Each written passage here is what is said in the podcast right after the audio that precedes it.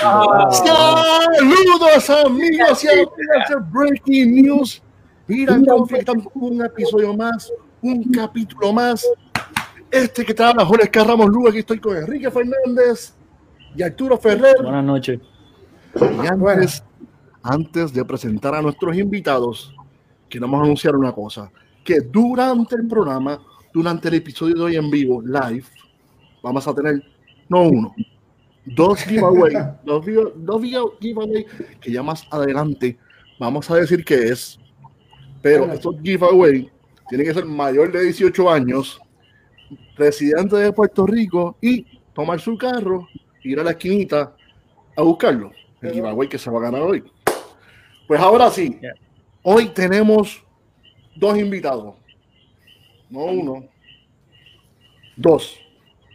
Nuestro primer invitado es el maestro cervecero de Ocean Lab, mi amigo, mi hermano, José Carlos González, mejor conocido como Che. ¿Cómo está Che? Pa, pa, pa, pa. Estamos en el show. Gracias a Dios. Estamos... Échame para acá. Qué bien. Porque qué bien. Gracias por estar aquí con nosotros hoy. Y Gracias a ustedes por- tenemos como invitado especial directamente de Yakima Valley, el dueño de CLS Farms, Eric Desmarais. Bienvenido, Eric. How you doing? Welcome. Thank you for uh, accepting our invitation. Yeah, thank you so much for having me. So uh, we're, uh, we're uh, you know, this is the new thing. Uh, that's one of the good one of the good things out of uh, COVID is that that's increased uh, the ability for all of us to do stuff like this. So always silver linings, always silver linings. So we're uh, glad to be here and and got to know the Ocean Lab crew over the last two couple of years, and it's been nothing but fantastic. Lots of energy, lots of fun. So this this this completely makes sense with the with, with the crew I've met. Yep. Thank you. Thank you for taking the time to be here with us tonight. Yeah. Yeah, absolutely, absolutely.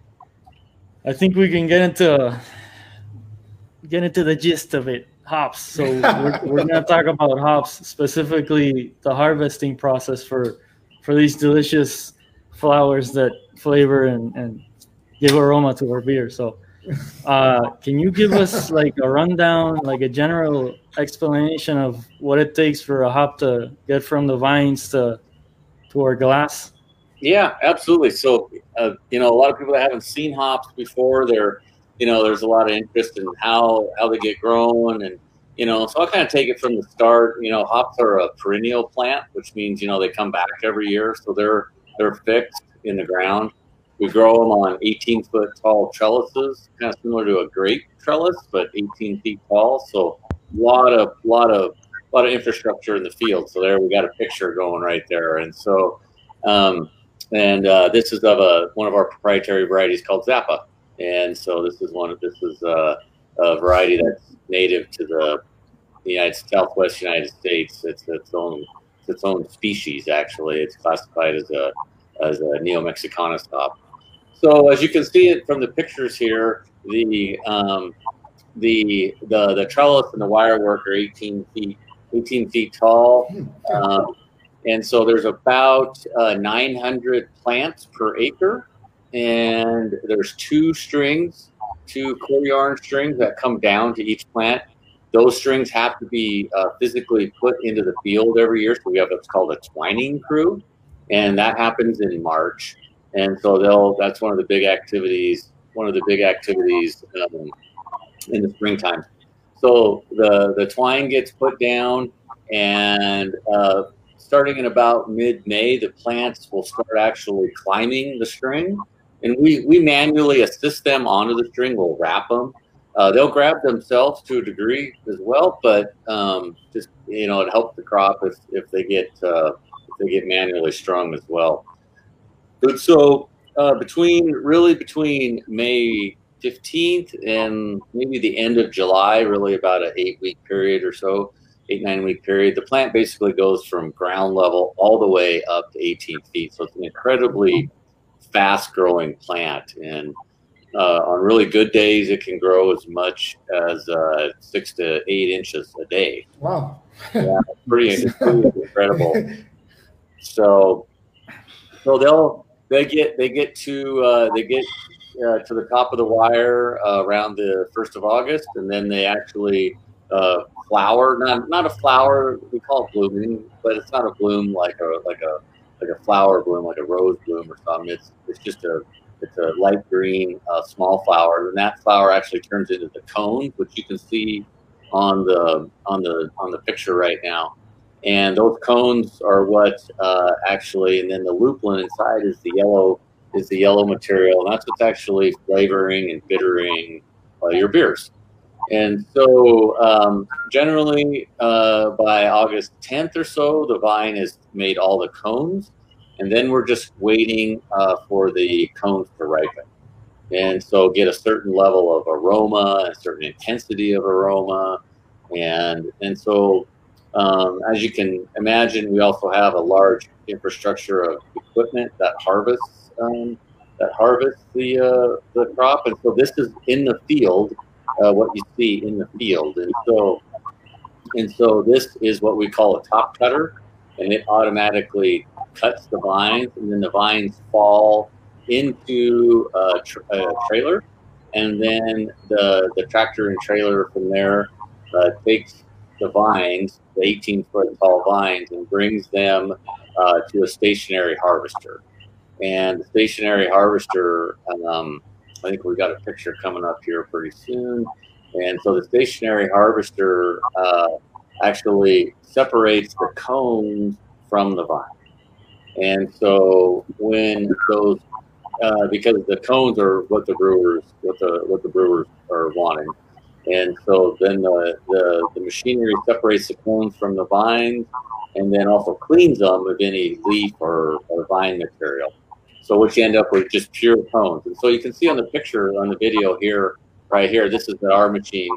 And so the vines are hung upside down, they go up, and then they come through the machine, and the machine, as I said earlier, separates out the cones, the cones from the vine. And I think on this video we're gonna we're gonna see in just a second some of the other machinery so they come around, they swing around, and then and then they get fed into the machine. And then and so this this part of the machine, what you're looking at here, is actually the process which removes the cones and then also separates them uh, from the leaves. So at the end of it, you end up with pure cones out, out of this. And then the equipment and machinery is really effective. Does a really really good job of, uh, of really getting it down to pure cones. Um, so after it leaves the harvester, uh, the harvesting machine, we push it over into uh, a building that's we call the hop kiln, and the kiln has to uh, we have to dry the hops down to eight to ten percent moisture, and that gets them in a stable form that brewers can use, and or they can undergo further quality. And so here on this video, what you're looking at is them coming into the kiln, and so hot air is blowing up through the floor material there into uh, through this bed of hops. And and as you can see, this long building here, um, this is where they're dried. And they spend about eight to 10 hours over here drying. And then after they're, they're fully dried, then they move over uh, to a third building, which is what we call the baling, uh, the baling room and they spend another 10 to 12 hours over there. Um, and what they do is they what we call condition. They settle, they settle down, they cool down, and they get they become really stable at that point. And then at that point, we compress them into 200 pound bales. And this is this is the picture of that right here. So that's just pure hop cones that brewers are going to use. This is in the conditioning process where they where they uh, they're they're just going through uh, they're kind of just settling down and hops just need time and space to settle down. And so and so they end up after this into a compressed 200 pound bale. And then at that point we move them on. That's a picture of the of the bale right there. And so then from that point on we uh, move them to the cold warehouses And then typically most brewers are using pellets or using hop pellets, not hop cones. And so they go through a further processing, um, a further processing uh, point at that time where they, where they get turned into hop pellets. So, so this is a good picture of the Ocean Lab crew last year uh, in front of a big pile of hops. Saludos, Edgardo. Te queremos, Edgardo. Saludos. Nice. Roughly, do you have an estimate of roughly how many pounds of hops you're processing in every single, like every run that you're doing? Yeah, like per per per harvesting facility, we're doing about um, we're doing about fifty thousand pounds a day of, of, of, machines or of, of bales, and so and so we have two facilities. So roughly, our farm is roughly hundred thousand pounds a day. And how long right. is the the as a, as I as I understand the hop harvest is is a really short it's a short period of time, right? Every year. Yeah. So how, roughly, how long do you guys work for every year? Yeah, it's about thirty-five days, and thirty-five to forty days is typical. And so we have um, we have that's why one of the reasons why you see a lot of different hop varieties is is because each hop variety has a small window of when it's uh, when it's ripe and so our facility, our machines can't hand, can't harvest all of it in three days and or four days, and so that's why you have varieties, a wide uh, window of varieties, so we can we can harvest uh, over a 35 or 40 day period. So so having that uh, variety profile, that variety window, helps us uh, be more efficient with our harvesting process.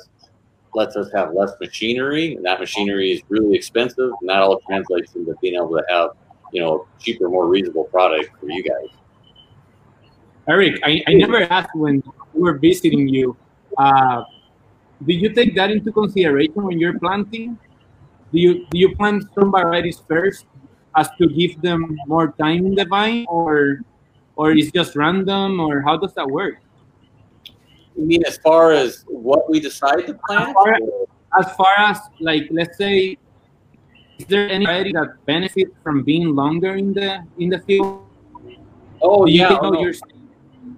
yeah, for sure. I mean, if you got a hop that's too early, that's harvested too early, um, its aroma can be muted, um, and it's typically not what craft brewers are wanting to see. They're wanting to see stuff that is more deeper into its, its maturity window. So so we at CLS we work really hard at trying to harvest um, harvest as much as we can deeper into the window because it just provides more kind of more punch punch for the for aroma and that typically is what uh, brewers craft brewers for sure are wanting. Awesome. How how how hard has this been uh, this year compared to with with the whole virus thing? Has it affected you guys at all, or are you running yeah. like normal? You know, I mean, the virus. Um, you know, every part of the world had different rotations on how it came, and and and and for us in Yakima here, it didn't. It, we had our peak was in more June and July, and so that was a little different than other parts of the world. So the early part of the year, it didn't really cause too much problems. Um, uh, we had our peak in June, and and you know we we implemented some real aggressive um, uh, procedures right off the bat, and we took it really serious because you know we just knew that if we knew if our if our crew got sick and as transmissible as the disease is or the, the virus is, that it could really cause us production problems. So so we we got really aggressive and, and early on how we were dealing with it. And we got through the whole, we got all the way through the growing season and harvest with with only one confirmed positive employee. We felt really, really good about that. So I think we we were able to navigate it pretty well. It did increase our cost, cause you know, it changed a lot of things, and it, it it changed a lot of the way we had to do things. But we got through it pretty well on that front. Um, the crop this year there was more acres in the ground this year, but the crop's actually going to be smaller. We had two really, really large um, windstorms that came through uh, during harvest, and hey, and uh, and uh, those windstorms did quite a bit of damage uh, to the crop. and so um, the crop was was actually is going to end up being um, the smallest crop that the United States has picked since 2016. And and Damn. so while that's not great to bear and deal with at, at the moment, um, there has been, you know, beer production has slowed down due to COVID worldwide. So I do think it's kind of going to end up being a, ni- a fairly balanced situation. Um, you know, so having too many hops can be as problematic as having too few, even for brewers, which sounds kind of funny, but it, but it, it just creates these really not so great dislocations in the market. So, so all in all, it was a challenging harvest, not due to COVID, but just due to these windstorms, and there was a lot of fires up here as well, um, and uh, the fires created some issues as well. So, so definitely a challenging harvest. Glad to be through it. Um, so we're we're all looking for some peace and quiet for for a month or two here. Eric, I have a question for you. Uh, how do you how do you make the experimental uh, hops, uh, the, the breeding process to make an experimental hops, then to give a, a the, the, the name from the experimental? How is Yeah. the process? Yeah, so I mean, you know, we've we've um, we worked with a gentleman in in Southwest um, Southwest United States, and he he collected a lot of uh, native wild uh, American hops, and so we um, we uh, we found him about 10, 12 years ago, and went down spent some time with him liked what we saw. So we actually bought his whole collection and, you know, 60, 70 different varieties in that collection. And so we got him moved up and, and then spent some time, um, you know, working with them. And so new varieties on, on, so that's, that's where we acquired the bulk of our, of our, of our proprietary varieties. And, um, but, you know, breeding hops is, is not terribly uh, challenging either. I mean, it's, it just takes more time. The actual aspect of getting uh, new varieties is actually pretty easy. It's just it's really just a boy hop and a girl hop, and that sounds you know, so every every every every hop that you have, like uh, say uh, El Dorado, was an experimental hops once, right? it, yes, it could have been, and or sometimes they're found as as mutations within the field. Um, oh, it's a so- mutation. Yeah, and so and so uh, natural natural mutations, and so um, what like every uh, uh, we well the cones are female like the hop what we harvest for brewers the, uh, only the females have cones on them, and so the males uh, they just have pollen they look completely different they're not they're not it's, yeah. brewing. And and so um, you know, almost every cone or every third cone has a seed in it at harvest, and those seeds are every seed is its own unique hop variety, its own special hop variety. And so it's really no more complicated than that. So you put a boy hop in with a girl hop, you get a little seed. That little seed is its own unique, uh, its own unique uh, person uh, that's, that's nature. That's nature, right? Yeah. So and so um, you know, so the breeding process is is is you know it's a little more sophisticated than that. They've identified females with X amount of traits, males with X amount of traits, uh, get them together, and you know usually you know if you have a, a six foot ten uh, dad and a six foot eight mom, it's good bet you might have a six foot nine kid. you know, so it's those kind of they've been able to uh, get pretty sophisticated in how they're manage how we're managing that. Um, and so um, you know that's that's that's that's the process. And so for us, you know, as far as naming them, I mean, we put a lot of effort into how we name them, and typically the name means something for us. Yeah, it's a, a creative process. Yeah, it's, and so so an Eldorado, we named it when you when you actually break open an El Dorado cone, the lupulin, the gold part inside, literally looks like gold. It is the deepest, intensest yellow of any hop variety you'll see. Gold nuggets. Yeah, gold nuggets, and so we got there with that one. You Was know, that the was that the photo that we had? I think so. the- The- Yeah. yeah, That's the- that's El Dorado. Yep. Yo creo. The one that was uh, Concha. Yep, and you can see the the intensity of the lupulin. We call it lupulin. That's the the yellow powder inside. Ujú. and and so that one that that's how we got to El Dorado on that. So our our other our other main variety Zappa, um, our Neo Mexicanus one.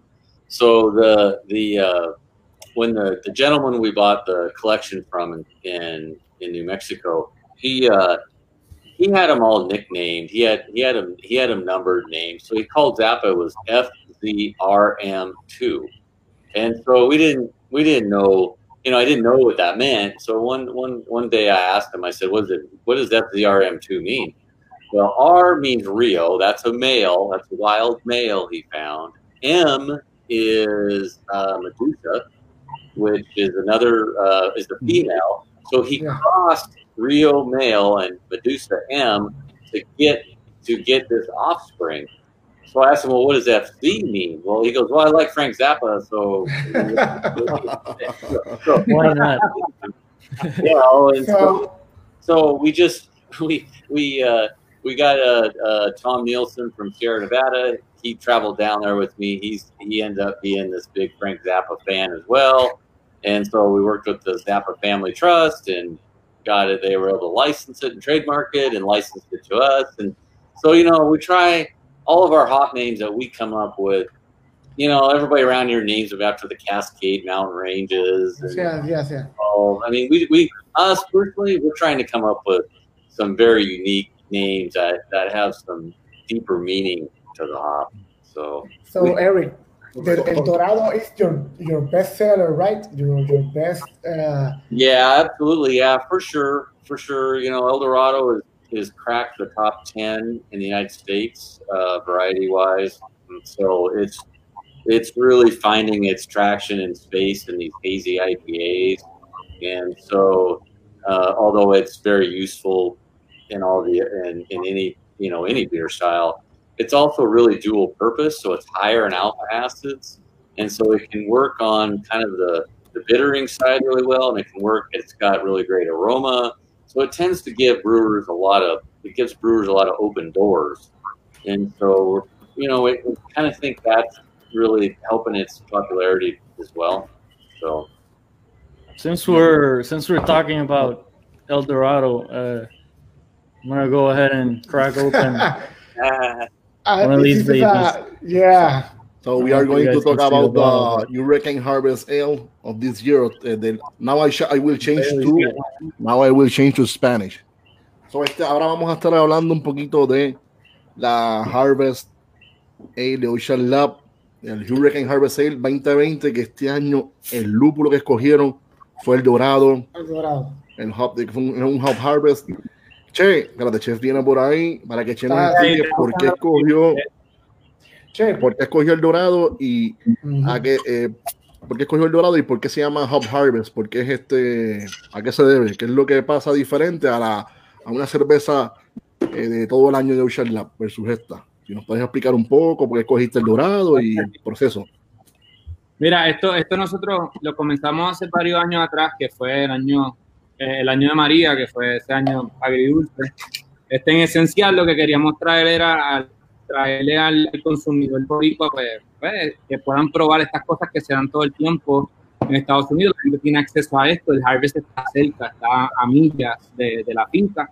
Entonces, este, pues nosotros nos acercamos por primera vez y, y fue como que un big no-no, no podemos hacer esto este, no, no podemos este, lograrlo. Entonces, este, eh, las fincas estuvieron este, súper supportive en, en enviar este, el lúpulo y comenzamos con la, la primera Hurricane.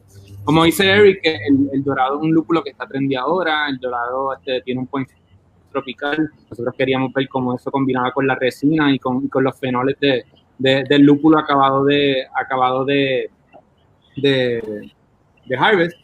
Entonces, este, pues, ellos fueron kind enough con todos los problemas de este año, este, todavía considerarnos y, sacar el tiempo para, para traernos un lúpulo que no haya sido tostado. O sea, lo que te estaba explicando Eric es el proceso que usualmente, por el, por, por el proceso que pasa el lúpulo para llegar a ser peletizado y, y para llegar a ser utilizado por, por un cervecero.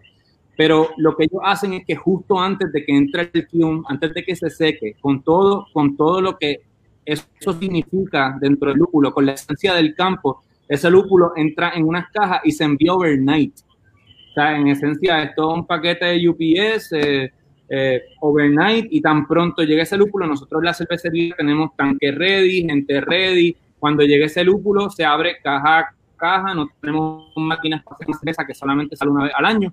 Pues a manita vamos rompiendo el lúpulo para extraerle la resina y esa resina pues se incorpora, se pausteriza, se, pausteriza el lúpulo y se incorpora en fermentación. Obviamente no tenemos el lujo que tenemos con muchas cervezas de poder incorporar el lúpulo en otros procesos como lo es eh, dry hop. O sea, tú no quieres, tú no quieres guardarte el lúpulo, tú lo quieres usar tan, tan fresco como pueda. O sea que siempre seleccionamos una base bastante, bastante simple, bastante simple. Se le da algo de specialty en este año. Este año fue este Munich. Se le echó algo de Munich simplemente para balancearlo, para darle algo de dulzura este, y se, en este caso era, era un backbone tipo IPA y se le echaron 150 libras de la mata, de la mata rota que se había pasteurizado, se entraron en fermentación. Así que eso es lo que están probando aquí, es frescura pura. ¿Cuándo, ¿cuándo, ¿cuándo Ocean piensa lanzar esta cerveza al mercado? Mira, esta cerveza, esta cerveza está lanzándose en preventa mañana, de hecho. Okay mañana. O sea, que ustedes en esencia tienen, han tenido una primicia, están probando lo que, lo que ha salido. Esto es lo nuevo de lo nuevo para Ocean Lab. Aprovechen y compren la Fresh, que ese es el punto de este tipo de beer. Eh, director, ponchame un momento que tengo que decirle algo a los que nos están viendo. Este, este director está, mira, pam, pam, pam, pam, estamos aquí. Y ahora, vamos a hacer un giveaway porque así somos, no, somos regalones, nos gusta regalar cosas. Nos gusta regalar cosas. Y a la primera persona, no todavía no ponché la pregunta, la primera persona que conteste la siguiente pregunta se va a ganar, se va a ganar un four pack de la Hurricane Harvest Ale con el lúpulo El Dorado 2020 que la puede ir a buscar desde mañana en la esquinita. Ya saben, mayor de 18 años, residente de Puerto Rico, ya deben ir a buscar a la esquinita. Ya saben, la primera persona que conteste la siguiente pregunta se gana el primer el four. giveaway, four pack de la noche, el primer four pack de la Hurricane Harvest con de El Dorado. Mírenlo aquí. El Dorado. Señor director, poncha la pregunta. Ting, ting, ting, ting, ting, ting, ting, ting, ting, Vamos a ver quién es el primero en contestar. What is the name or the scientific name of the of the hop? Uh, Humulus lupulus Ah, no, no. one. you we got to ship a four pack to Eric. Eric you won. Yeah. We have to ship a one question. We're gonna ship the four pack to Eric and Yakima Valley. We will. Señor director. We have to do that. He's always super welcoming with us. It, it's his house. I think it's the least we can do. Anda, mira. salieron varios ahí de momento. Anda, el ganador es Ramón Torres. aplauso, please. Four pack de a four pack. Hurricane Harvest. Ah, four pack de la Hurricane Harvest. Ahora empezaron todos a contestar. Eh. Salieron ahí. Eric, going back to the, I have a, I, I have a question about more homebrew side of things for hops. When you were talking about the experimental hops, like how long does it take? Like how long have you had your hands on on a hop that we as homebrewers start seeing with the little like experimental and the number? Like when that gets to pellet size, like one ounce packets, how long has that been since you? Yeah, I mean it's typically five to seven years before you're gonna see um, wow what's one thing that's changed a lot in the in the say 90s and mid 2000s uh, breeders and growers and, and, dealers wouldn't release a variety until they were absolutely sure it had this and had that, had the, had the market and everything. Now everybody's willing to release it earlier with yeah. with just its number to kind of, especially to especially to test it out a little bit. So you're going to see um, you're to you're seeing it much quicker, and so I, but even with much quicker, that's still five years. I mean, it's five five to seven from when that hop was crossed until even you see it in a home and until you see it with the number on it, it's it's five to seven years. So and I, I, see I see that uh, that it's popping it's popping out these uh, experimental hops in the homebrew shops. It's like uh, uh, they don't have any any characteristics from the hub. They sell the hub maybe uh, some some kind of a, of leader leader perspective of the hub, but they said uh, they said if you if you see something common or something something of the hub, some characteristic, you can you can tell us so we can put it in there. It's like a demo demo ah, version. Yeah, it's like, it's like a, I, we're giving you samples. Yeah, it's like a, this is a sample, but you're gonna tell us what kind of hop or, or, what are the characteristics of the hop. Yeah, well, I mean, I, I think what's happened is like homebrewers in the past were always kind of way down on the, the, the chain of getting new varieties, but now they actually, I think they, everybody's working pretty hard to actually get it into homebrewers' hands quicker, and and and actually because homebrewers, you know, have the ability anymore with Zoom and all these different ways and social media to really talk a variety up. And so we, you know, if we have a new variety, even if it's still a numbered or an experimental, we're getting it quickly to homebrewers. And so I, and I think most others are doing that. So if, in a kind of a weird flip of the world, homebrewers are getting access to experimentals much quicker than they ever were in the past, and it's not always just what's left over kind of stuff. It still sounds like, like yeah. a lot of time. I wasn't expecting uh, five to seven years. Yeah, I would have thought it was a much quicker process, but that's that's crazy. How how long does it take for something like one of your like El Dorado, one of your best sellers? Like, how long did you play around with that until you were selling it? We had since 1998, 99. Wow. Yeah, and so we kind of formally released it with its name in 2010. And so, really, really, once you release it and actually get some volume behind it, give it a name, and push it forward, what we see is it's really about a 10 year, it takes about 10 years before it really hits its apex. Wow. And so, we're 10, 9, 10 years in El Dorado right now, and it's hitting its apex. And, and so, you know, it takes it, it, it takes four to five years just to get it from being, say, a seedling up into a commercial planting. And then let's say it, it, it does, it is good enough to quote release and put a name on. Then really it's five years to get it going, but 10 after that to really get it up and up and moving. Oh. And then typically we see by year 20, it's starting to fade out. So if you look at varieties like Simcoe or Amarillo, they were leaders they were leadership varieties in their time, and but they're about 20 years old. They've been commercially available for 20 years, and you're starting to see their popularity with brewers just fade a little bit. Still, really important varieties, and and it's not a knock against uh, Simcoe Amarillo. They're just they're just um, they're just after about year 15, 16, you start to see them kind of yeah. kind of kind of dive away a little bit. So a whole new, a whole new generation of new varieties coming. You know, uh, uh, the, the, private breeding programs are picked up aggressive now, and you know the great thing is brewers, home brewers, you guys are going to see is just constant new innovation in varieties that you have access to. Awesome. La pregunta que está abajo, este, Jorge. We have a, a question from Ramon Morales. I don't know if you see it on the on the screen. See it live. Yeah, we I do. know a lot of people want to know. Um, so the problem, a little bit of problem with, with Puerto Rico. The problem is, is is actually you could grow hops there, like the, the actual rain or sunlight or that part wouldn't.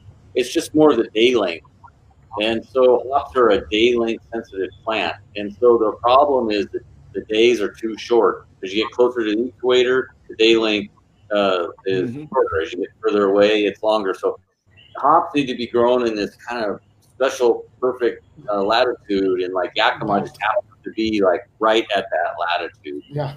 And so hops, but hops will grow. They'll grow in Puerto Rico for sure. They just won't grow uh, to a scale that would allow you to be commercially, um, you know, competitive. Available, yeah. Yeah. So they'll grow. They'll grow absolutely. They'll make cones, and on a small scale, they'll they'll they would do fine. Uh, it's just trying to get it up to commercial scale.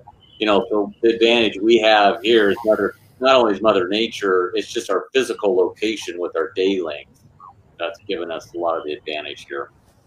So it demands a lot, uh, a lot of, of, of daylight, right? Pardon me. It demands a lot of daylight. Yes, it demands yes, but if you get too much day length, if you get too much day length, then it that doesn't work either. And so, like, if you kept moving north, like say towards Alaska, the problem Yeah. there, the, the proper day length triggers the reproductive cycle of the hop plant. So if you get too short a day length, it wants to it wants to go right to cone and bloom, and and not vegetate. If you get too long a day length, it wants to just vegetate and never reproduce.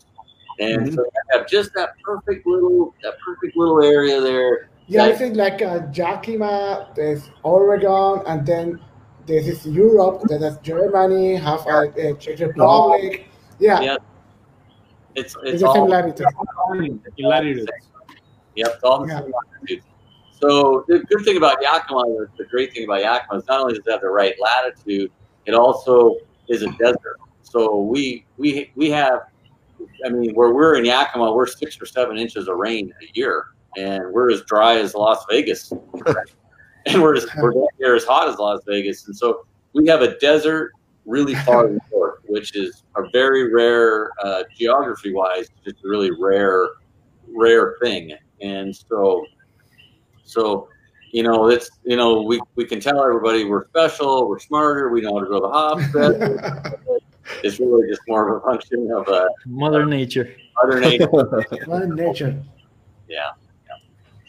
yeah. Uh, Juan is asking if you guys have a specific team to develop the new strains of hops. I don't know if we have a team. That might be, you know, that might be overstating what we have. But you know, right now we we have we're always looking at other new varieties behind us, and and we, you know, we're we're we we have El Dorado, which has taken off, and then we have our Neo Mexican Zappa behind it.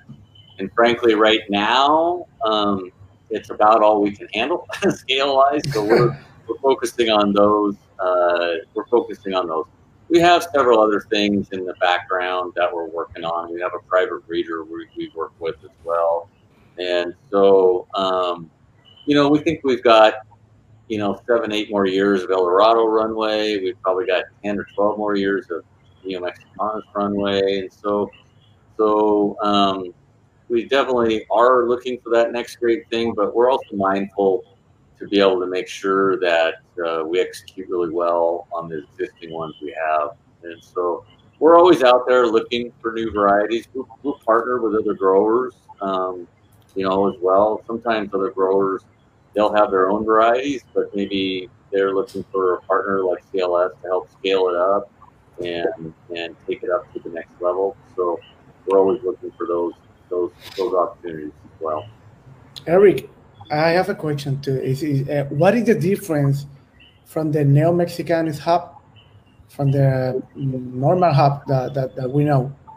They are, So the Neo Mexicanus uh, varieties really grew up in South, they evolved in Southwest United States, and they tend to have um, aroma-wise, they tend to have very, very, very unique aromas, not like anything you uh, you smelled before.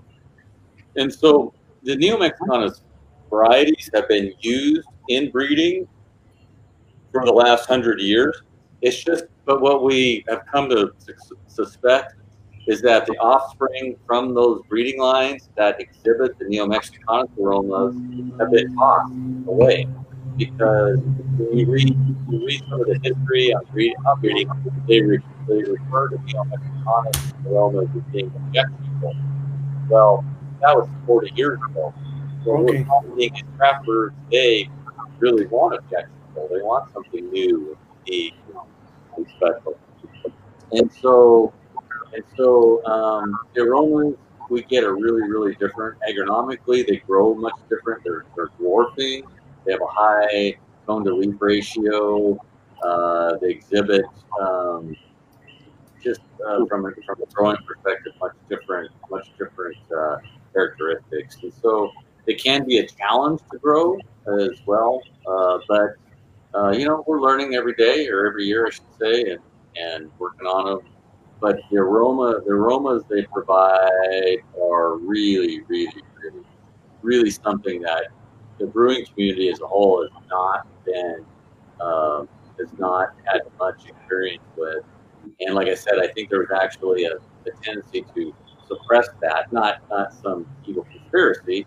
It's just brewers 50 years ago, uh, 70s 80s, they especially weren't looking for those kind of aromas. Okay. So, so, so a lot of a lot of unique aromas in there. You know, we get passion fruit. We're getting, you know, we're guava, getting guava, peach, stuff like that. You know, just not normal aromas that you're that you're even you're, you're used to. So. You said that yeah, com- different yeah. from the classic uh, like yeah. resiny, citrus, and piney. Yes, yeah. yeah. it's not a citrus piney thing at all. And, so that's it's funny you say that because I mean we, we see lots of craft brewers every harvest. We talk to them, and every brewer says the same thing. They go, "I got enough citrus varieties. I got enough pine varieties. I got enough of those. What do you got that's completely not even in the league of that?" Then we bring out our Neo Mexicanus ones. Everybody's eyes light up, and they go, "Ooh, wow! Never. That is unique. We have not." Get the passion fruit without putting passion fruit in your beer. Yeah, yeah. There's another question here from Adam. Uh, Let's see. Even though you're in the right growing area, has more chance. Yeah. So that that definitely has an impact as well. And so one of the other really great things about Yakima that we tend to uh, see and hear uh, from brewers is that so Yakima has this really high intensity profile, and and other areas, other hop growing regions tend to be more maritime and a little bit cooler, a little bit wetter. And so the intensity of the climate, the intensity of the heat here actually produces more aggressive and sharper aromas.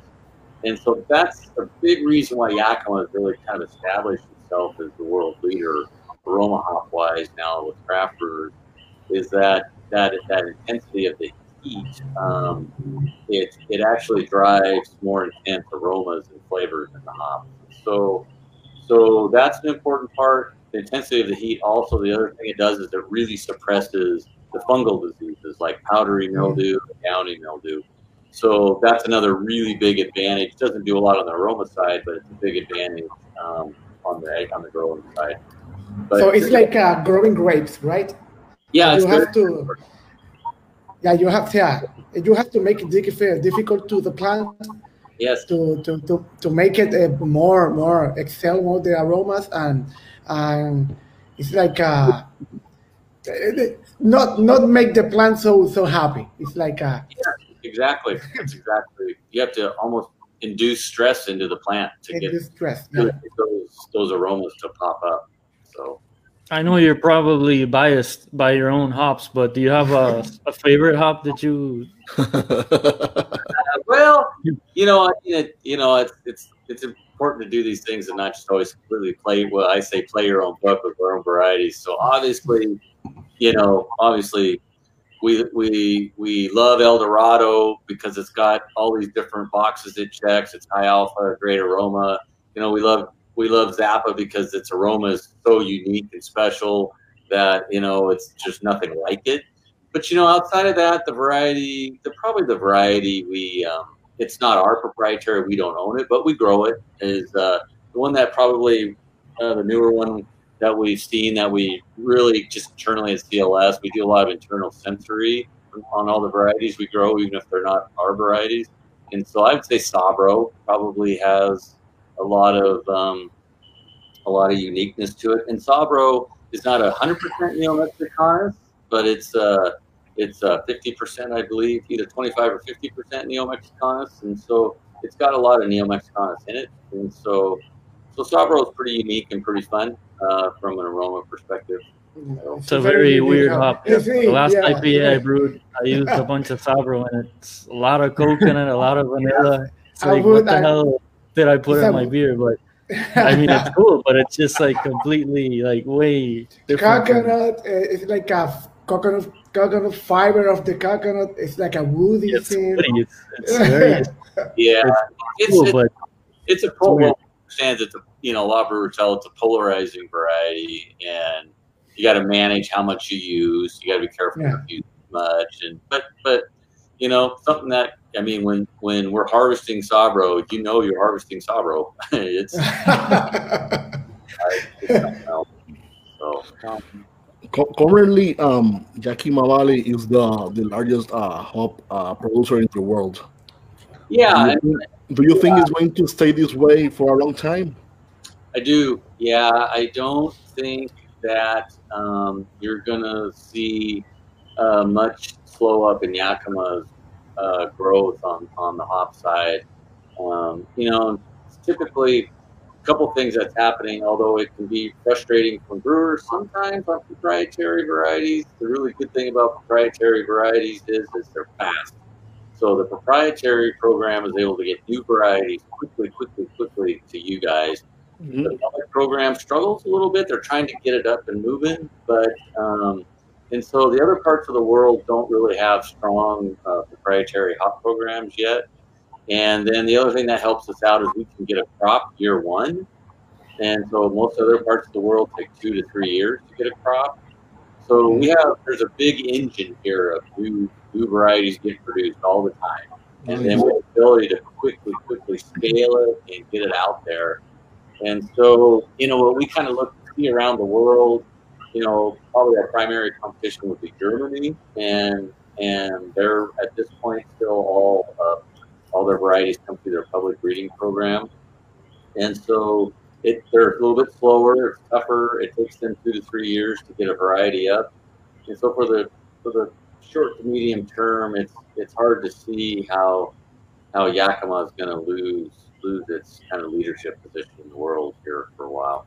So, you know, a lot of that depends on craft uh, growing globally, but it is going to grow globally. You guys are mm-hmm. of that. you know, so it's you guys are all in the first, first, second, or third inning to use a baseball bat for. you know, pretty confident all you guys are going to keep continue to keep going. So, so, Eric, so now, I have. Ah, okay, no time. So now, before we, we finish, we are going to the second giveaway question. Vamos a ir a la segunda pregunta del giveaway y el que la conteste primero correctamente, ¿qué se va a llevar? Otro four pack de la Hurricane Harvest Sale 2020 de Ocean Lab. Ocean Lab, mira, Ocean Lab. De, mira, ¿con qué lúpulo? El dorado. No va a ser, no, no, no, va a ser el colibrí, qué sé yo, no, no, no. El dorado. el dorado es el que es. Y ahora, ya saben, la primera persona que conteste se lleva el four pack, mayor de 18 años, residente en Puerto, residente Rico, Puerto Rico. Ir a la esquinita ¿Y qué le gusta la... ¿Qué más? A la esquinita. Director, ponchame la pregunta. La pregunta. Vale. Tírame el, el sonidito, Quique, ¿qué pasó? Se fue a dormir ya el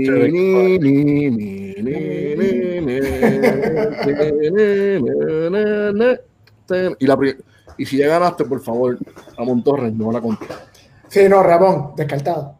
Esto es una pregunta para homebrewers, fanáticos de la elaboración de la cerveza. Mira, yo le envié esta. Juan Paquito. Creo que, creo que tenemos un ganador. Juan Paquito Rosado. Ahí está. Ya. Eso es. De show. Isomerización. Paquito ya sabe. Juan Paquito, yo sé dónde queda la esquinita, o sea, él no se va a perder. Pues Vas mañana a la esquinita, el día que puedas, vas a ir a buscar. Esta, esta, esta pregunta fue elegida por Che. Yo se la envié a Che. Che, ¿qué tú crees? Y dale para adelante, dale, dale sin miedo. Dale sin miedo. Tenemos, yo veo aquí dos preguntas más en los comments que quizás podemos sacar rapidito para Eric. Dale. Se ve interesante. Eh, señor director, yo creo que sí. Tenemos una aquí de Andy. Pero quítame. Ahora. We, we have a, a- How many, a- how many acres are currently under production? At CLS or in the Yakima Valley? in CLS. Oh, Ah, sí, First ah, and then in. Yakima. Both. CLS, we have two farms. We have uh, CLS and our Wenas farm. Between the two of them, we have about 2,300 acres. Um, 2,300. Okay. 2300. It's a lot of acres. It's a lot of acres. We would have never thought 10 years ago we 2,300 acres. I could you that. Um, Wow. Yakima Valley. Let me, let me look on my let me look on my stat thing here real quick. I think Yakima Valley's got around thirty thousand acres, something like that. I, I think along those lines. So that that's just a little bit of a wag. I can look it up here real quick. But uh, an- Another thing important of CLS, uh, Eric is a fourth generation farmer, mhm. hop farmer, so it's, it's, that's important also. yeah, you know we're we most of the most of the most of the hop farms in the Yakima Valley are multi generational and and one Family of the business. Yeah, family businesses. Although we're all gotten to be pretty large farms, we are all family businesses. They're just uh, that's, that's just the way it is. And so, you know, the other the other really great thing that craft has craft beer has allowed um, uh, growers in this area to do is to is to get healthier financially. And um, you know, 15 years ago, there was almost no youth and the next generations were not coming back to the hop farms. It was a dying thing. And a really great, wonderful thing that happened is been a huge injection of youth into the hop industry. And, and the next generation is looking and wanting to come back now. And so, um, but really, one of the most grateful things some of us, I'm not old, but some of us slightly older hop growers are, are grateful for craft brewers is that you've given given given a lot of the family farms here the ability to have that next that next generation come in and, and have excitement and enthusiasm about it as well. Nice. We have another question from Juan Paquito. Yeah, so we're talking about using abstracts and what what are the thoughts about those over pellets. And so, you know, I mean, I I think that um, the the the once you move into extraction plants, you're getting um, quite a bit more sophisticated technology, and and the, the bigger hop dealers here who have the extract plants are really working aggressively to find new and unique hop extract products for craft brewers to use.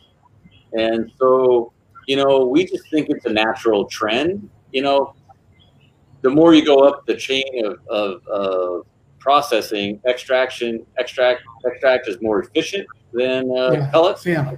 From a very raw standpoint, you know, as a hop grower, people think, well, man, you would, you must, you must want people to stay down in pellets because it's more inefficient. But you know, we want we want at the end of the day, we want a healthy, vibrant brewing industry, and and extract is a part of that, and can make your business more profitable. And at the end of the day, that's that's what we want. So you know, we're all for it. Uh, you know, and you know, finding how that can work into your own uh, brewing process, and, and there's a lot of unique products coming now. There's a lot of work there's a if you go to any of the major dealers' websites, you can see very unique uh, extraction products geared right for uh, craft. So Nice. And the good thing is you still have to go through the entire process of growing these plants. So you guys are are not going to be out of a job either way. So no, no, no. So we're you know we're you know like I said, I mean it's uh, when you're talking about you know, the craft beer industry growing, especially overseas. And, um, you know, it very well could be much more efficient for our, our hops to find you guys overseas in an extracted product versus maybe a pellet product. And so at the end of the day, you know, what, what's really exciting for U.S. hop growers is that our hops can find their way all over the world to craft. And I suspect extracted extraction products have a role to play in that. Before uh be, before we, we finish, um Che, have uh, some words. Dale, Che, te toca. Well, Eric, uh, we, we're super grateful of all the welcome you have done uh, for Ocean Lab uh, at your farm, at your at your uh, patio, you know. And, and also, I think uh, Luis uh, uh, shares the, the same thoughts, and I think he summarizes that in a, in a message he's sending you. And he says the following He says, like, thank you, Eric, for being part of Ocean Lab success. We cherish the relationships we have developed with our suppliers and really enjoy our time in Yakima these past few years with your awesome group of professionals. You're really responsible for great recipes we develop and, de- and, and deliver to our customers to enjoy. Sometimes brewers don't realize all the work that is done behind the scenes to get a hop pelletized. So we thank you for the dedication, artistry, and knowledge that CLS Farms applies to hop growing. You are a leader in the industry, and we are proud to have your products in our line of beers. And I agree, Eric. Thank you very much, man.